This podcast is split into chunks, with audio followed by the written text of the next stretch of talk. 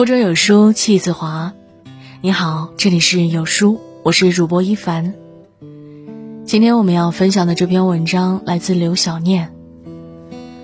我的妈妈一生都在热恋。我想讲这个故事给你们听，不准哭哦。一起来听。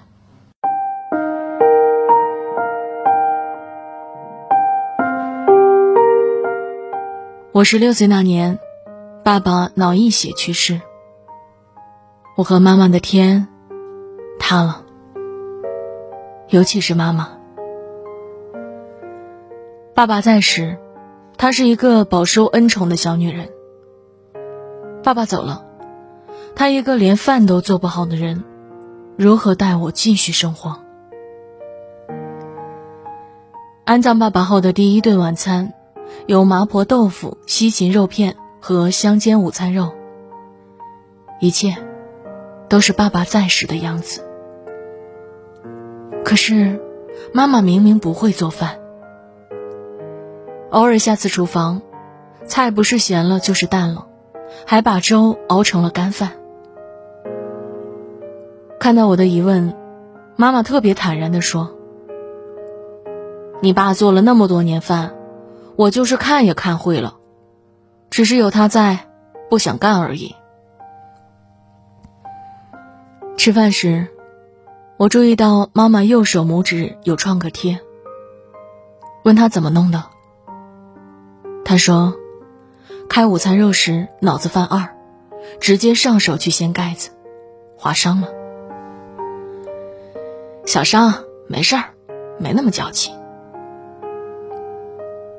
以前爸爸在，妈妈哪怕掉根头发都要求安慰。可如今，我心里特别酸楚。都说撒娇的女人好命，这句话放在妈妈身上，只对了一半儿。爸爸在，他十指不沾阳春水，经常听见他花式示弱，老公。突然心情就不好了。爸爸问：“怎么能好？”他就会说：“因为不想刷碗，因为地没人拖。如果有人帮我把衣服洗了就好了。”然后，爸爸会毫无怨言的让他多云转晴，哄着爸爸做家务。他全程只需甜言蜜语。从小到大，我吃尽了他俩撒的狗粮。所以，爸爸猝然离世，悲伤欲绝之余，我更担心的是妈妈如何生活下去。从生存到精神，就连爷爷奶奶来电话，都会偷偷跟我交代。好好劝劝你妈，振作起来。如果有合适的人呐，别拦着。他生活能力差，一个人养活你不太容易。但，我们好像都误会了妈妈。爸爸走后，他开始拥有强大的动手能力。首先是厨艺，娘俩的一日三餐，他丝毫不糊弄。照菜谱学，跟人请教，有时失败了，半夜不睡觉也要把一道菜研究出来。他把从前用来哄爸爸的智商，都用在了学习生活上。从前逢年过节，不管是去奶奶家还是去姥姥家，妈妈全程负责陪聊，爸爸张罗出一大桌的活色生香。但爸爸走后，妈妈接管了这个任务。尽管大家不让他伸手，并且对他的厨艺深表怀疑，可是，一年又一年，妈妈继承了爸爸的手艺，以及爸爸的任劳任怨。每一次，大家既吃惊又赞叹。爸爸虽然不在了，可他的手艺还在，他的心意还在照拂着家人。爸爸走后的第一个春节，我和妈妈在姥姥家过。大年二十八，我陪妈妈去买菜。他从兜里拿出一个长长的购物清单，大到牛排，小到香菜，一一列举。从菜市场到超市，一路转下来，手里提的东西多到令人怀疑人生。往姥姥家走的路上，妈妈的眼圈红红的。我知道，她在想爸爸。我说：“妈，别难过，你还有我。”可妈妈说：“妈不是难过，妈是觉得幸福。”她说：“往年。”都是你爸张罗这些事儿，而且从不拿什么清单，却关照到每个人的喜好。他说：“一个人心里得装着多少爱，才能做的这么面面俱到，才能日复一日不怨不悔。”他说：“丫丫，身在福中要知福，就算你爸不在了，咱们也是曾被他深爱过的人。”妈妈的感悟，让我忍不住哭了，又笑了。妈妈的本职工作是出版社编辑。谁能想到，像她这样一个文艺女青年，有一天会对螺丝刀、钳子、扳手这些感兴趣？那个爸爸留下来的工具箱，她没事就拿出来摆弄，一会儿拧拧水龙头，一会儿修修晾衣架。就像从前爸爸在时那样，只不过，爸爸做这一切轻车熟路，而妈妈常常修理就是破坏，但他乐此不疲，也渐渐熟练。家里水电煤气电路哪里坏了，再也难不倒他。有时看他花很长的时间修一个本可以换掉的水龙头，把自己整得很狼狈，我就会劝他。妈，别修了，换个新的吧。可他说，越修这些老物件啊，就越想你爸。以前一直觉得他也是学文科的，但却心灵手巧的，什么东西都会。现在才知道，他只是用心和有心罢了。妈妈在学习爸爸，常常。我做完作业走出房间，看到他坐在阳台上修修补补，我叫他，他都没听见。他看那些老物件的眼神，就像在跟爸爸对话一样。那眼神里，住着最平静而隽永的相思。偶尔，看着前一天还漏水的花洒，第二天就恢复了正常，我会觉得。那个让家永远没有后顾之忧的爸爸还在。妈妈不仅在学习爸爸对家的无微不至，也在培养自己不依赖的习惯。她说：“不希望有一天因为不会换灯泡这样的事情，而想要去找一个男人。找一个男人，这是很多人在爸爸走后，对妈妈未来命运理所当然的安排。”包括爷爷奶奶，但每一次妈妈都说：“不可能的，除了丫丫他爸，跟谁都是将就，我不想将就。”所有人都认为，他和爸爸感情那么好，一时半会儿走不出来是正常的，时间会冲淡一切。爸爸走后的第一个关键点，是我上大学之后。给妈妈介绍对象的人很多，而我，在接到录取通知书那一刻，也在想：妈妈真的该找个伴儿了。尽管内心很不情愿，但我知道自己不能那么自私。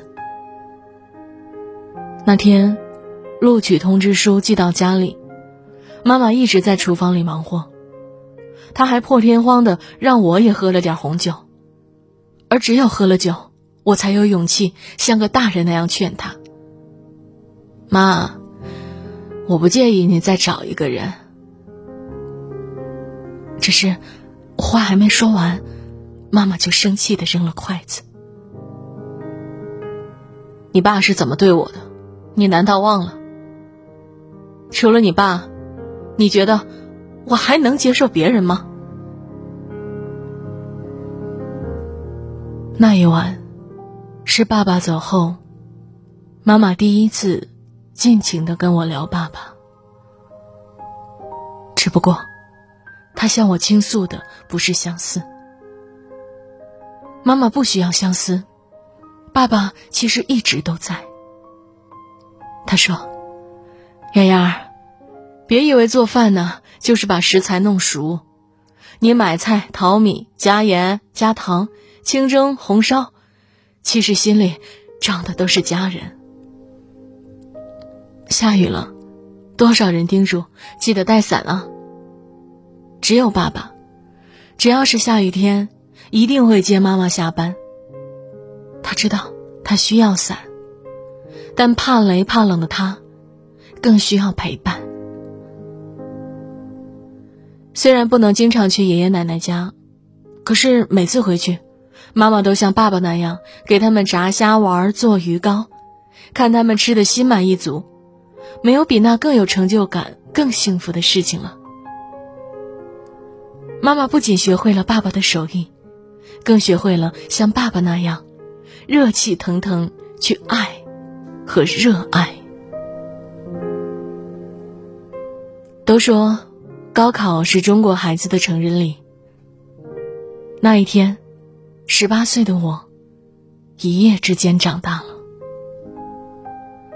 我终于明白，为什么爸爸走后，家里感觉似乎还是原来的样子。很简单，是那个从前深受溺爱的妈妈，像爸爸那样维护着这个家的初心。那天，我哭成了泪人，可妈妈却没有哭。我努力回想，自爸爸走后，他几乎没在人前落过泪。哪怕每次见姥姥姥爷，他们一及爸爸时，总是会抹眼泪。但妈妈，则是微笑着安慰他们。那晚，我抱着他说：“妈，想哭就哭吧，你又不是伞，不用撑着。”他说：“雅雅，妈妈如果哭了，就是想你爸，想到坚持不下去了。是，我欠你一个爸爸，不能再让你没有妈妈。妈妈必须替爸爸给爷爷奶奶养老送终，也必须看着丫丫结婚生子。他在和不在。”咱家都得一个样他在与不在，家都得一样。这是妈妈对爸爸最务实的相思。只是，人生实苦，做到这一点，他有多不容易，我看得最清楚。接爷爷去世后。奶奶先后脑中风两次，生活渐渐不能自理。小叔、小婶都在上班，而妈妈的工作不需要坐班，于是她主动承担起边在家办公边照顾奶奶的任务。事实上，从前爸爸在时，妈妈和奶奶的关系很一般。奶奶嫌弃妈妈又懒又笨，人前人后很少说她好话。奶奶病了。妈妈却主动要求照顾她，这着实把奶奶感动了。妈妈还给她吃了定心丸。妈，小盛不在了，跟他有关的一切，我都想好好珍惜。你要好好活着，我会让你啊做最干净利索的老太太。偶尔放假在家，看着妈妈对智力日渐衰退的奶奶各种耐心。我会偷偷问她：“真的不烦吗？”妈妈说：“有时是会嫌弃，尤其在处理大小便时，当然也会恶心。可是，奶奶的脑海里住着你爸小时候的许多回忆。如果他也走了，这个世界上能跟我说你爸的人就不多了。所以，只有我知道，为什么奶奶缠绵病榻五年离世时，妈妈何以哭得那么伤心？最是人间留不住，朱颜辞镜，花辞树。我以为李叔会是妈妈的晚福。他和妈妈是大学同学，也是彼此的初恋，后因工作分配两地而分开。再后来，李叔全家移民加拿大。他找到妈妈时，已经是丧妻多年的孤寡老人，彼此知根知底，前缘再续，谁都认为这是两个老人的缘分。可是，妈妈只是客气的请李叔吃了顿饭，就再没有了后来。我问他为什么，他回答：看不上，说话的声音、走路的样子，甚至夹菜的姿势，都觉得不舒服。都没有跟你爸留下的那些螺丝刀、钳子在一起舒服。这是妈妈的原话。他爱爸爸的理由永远盛大，而他不爱别人的理由就是那么鸡蛋里挑骨头。爸爸不是这个世上男人的标准，却是妈妈衡量其他男人的标准。这一点，这辈子都无法强求了。此后，我再没劝过妈妈再婚。而我结婚生子，妈妈一直在身边。我老公叫林业民，妈妈做饭时会有意无意的把他带在身边，让他学艺。一家三口出去玩，结果轮胎扎了，前不着村后不着店，老公急得团团转。于是妈妈教着他合力换上备胎。他夸我老公。小林，真没想到你干啥像啥，心灵手巧，一点就透。老公被夸的直嘿嘿。背地里，老公对我说：“妈真是女汉子，进的厅堂，入的厨房，哎，关键还换得了车胎。”于是，我给他讲了从前的妈妈，那个爸爸还在时的她。如果不回忆，我几乎忘了那个从前的妈妈，那个恃宠而骄、高跟鞋把脚磨破一块皮就要求爸爸背她上楼的小女人。老公听得眼窝湿润，有感而发。天哪，我以后得对你好点儿，不然有那么高标准的男人比着，咱妈得看我多不顺眼。我笑着夸他有觉悟。不知为什么，那一刻我突然好想妈妈，好想抱抱她。于是，我光脚跑进她的房间，结果她正在看相册，指着其中一张爸爸年轻时的照片发呆。丫丫，你说你爸怎么这么帅呢？真的，每次看着他，都觉得像第一次看见他一样。还是会心动。这滚烫的情话，出自我六十岁的老母亲。我不觉肉麻，我太知道，这一生，他和爸爸是怎样的深情深爱过。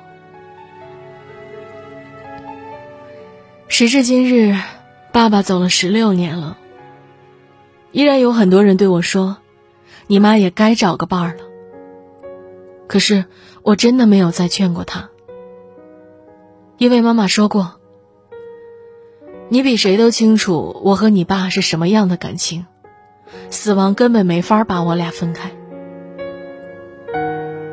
看着眼前，他看爸爸相片时的眼神，我确定了这一点。我的妈妈，他从来就没有孤单过，他的一生都在热恋。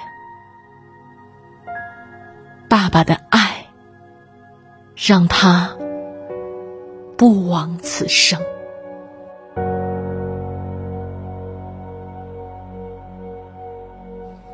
在这个碎片化的时代，你有多久没读完一本书了呢？长按扫描文末二维码。在有书公众号菜单免费领取五十二本好书，每天都有主播读给你听哦。好了，这就是今天和你分享的文章了。我是主播一凡，我在中朝边境鸭绿江畔丹东向你送去问候。喜欢我们今天的这个故事，欢迎你把它分享到你的朋友圈里哦，和千万书友一起分享好文。